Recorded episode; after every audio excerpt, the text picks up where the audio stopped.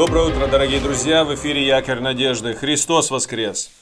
Мы недавно закончили размышления над первой главой книги Откровения. Вообще-то вчера мы закончили наши размышления над первой главой.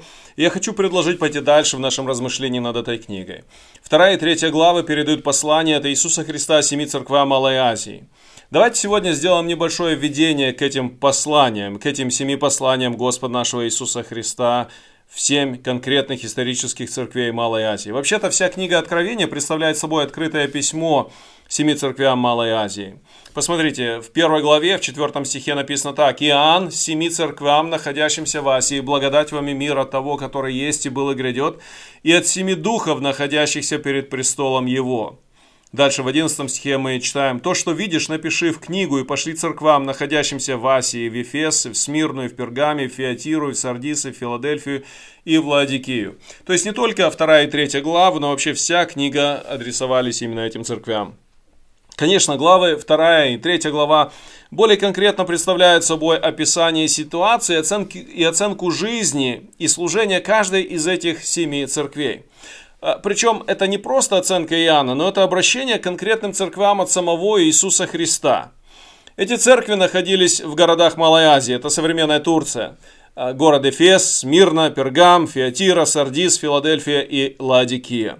Но почему именно эти семь церквей? Ведь в то время в Малой Азии было гораздо больше церквей. Ну, например, были церкви в Колоссах, были церкви в Трое или Троаде, Иераполе и других городах.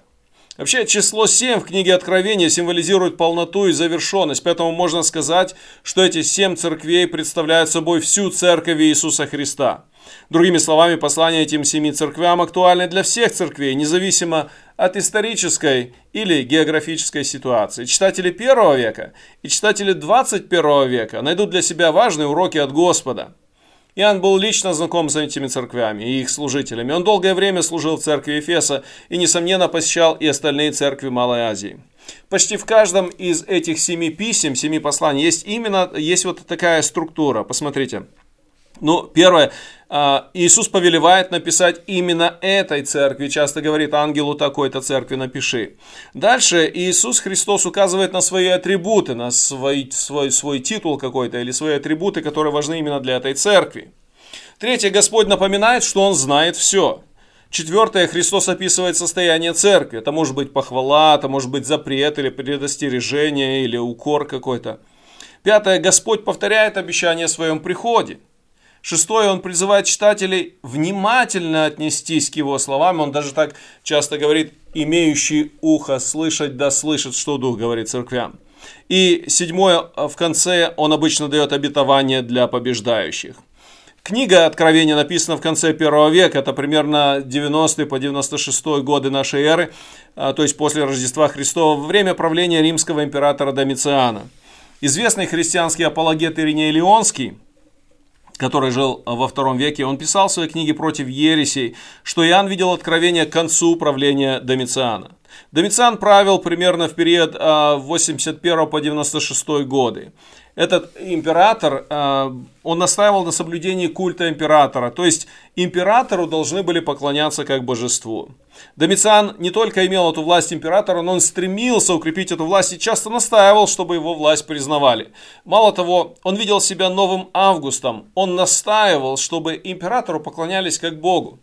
Светоний утверждает, что он хотел, чтобы его называли et Deus, то есть Господь и Бог.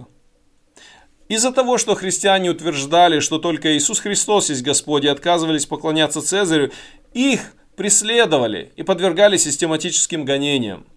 И именно эти гонения во время Домициана и находятся на фоне книги Откровения. Ведь Иоанн на самом деле находился на острове Патмос, изгнанный за проповедь Евангелия и за его веру, и за его убеждения. Вот такие предварительные замечания у меня перед тем, как мы начнем размышлять над каждым из посланий в отдельности. Нам важно читать эти послания семи церквям именно сегодня. В наше время, во время всемирного переживания пандемии коронавируса, многие правители, многие страны пытаются всеми силами контролировать ситуацию. У них не очень хорошо это получается. Несмотря на их попытки все держать под контролем, на самом деле вся власть и весь контроль принадлежит нашему Господу Иисусу Христу. Помни это сегодня. Помни это. Верь в Бога. Люби Господа твоего. Люби Его всем сердцем и слушайся Его. Благословений тебе в сегодняшнем дне.